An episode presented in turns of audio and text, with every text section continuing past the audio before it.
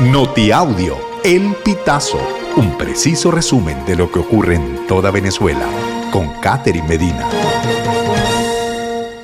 Saludos estimados oyentes. A continuación hacemos un repaso informativo por las noticias más destacadas hasta este momento. Comenzamos. Educadores exigen que se incluya la firma del contrato colectivo en el Presupuesto Nacional 2024. Griselda Sánchez, presidenta de la organización Formación de Dirigentes Sindicales, aseguró que es preocupante la situación de los maestros con sueldos que, en el mejor de los casos, llegan a 15 dólares mensuales. Considera que es injusto para los educadores tener un salario de hambre y cuatro años con el contrato colectivo vencido.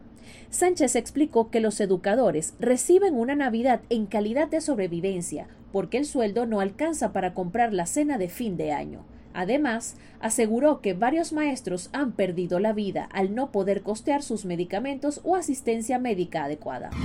Caraqueños necesitan entre 20 y 390 dólares para regalar juguetes en Navidad. En algunas tiendas por departamentos, como Tío Ammi y Traki, hay descuentos en juguetes e incluso hasta en ropa desde la primera semana de noviembre, fecha en la que las tiendas hicieron ofertas por el Black Friday. Aunque estas opciones son superiores a 20 dólares, también hay más sencillas que van desde los 5 dólares, como balones deportivos, sets de maquillaje, set de cocina, peluches, aviones y carritos. 84% de los servicios de tomografía y resonancia magnética están cerrados en los hospitales. Esto es lo que revela el décimo boletín del estudio Encuesta Nacional de Hospitales, elaborada por la organización no gubernamental Médicos por la Salud, que monitorea y documenta la operatividad y funcionalidad de los servicios en hospitales y centros de salud públicos. El informe, que data de octubre de 2023, revela que estos dos servicios tienen el peor desempeño de ocho áreas médicas, entre los que se encuentran emergencia, pediatría, rayos X, ecografía, laboratorio, quirófano y unidades de terapia intensiva para adultos y pediátrico. Estimados oyentes, este ha sido el panorama informativo hasta esta hora. Narró para ustedes Catherine Medina.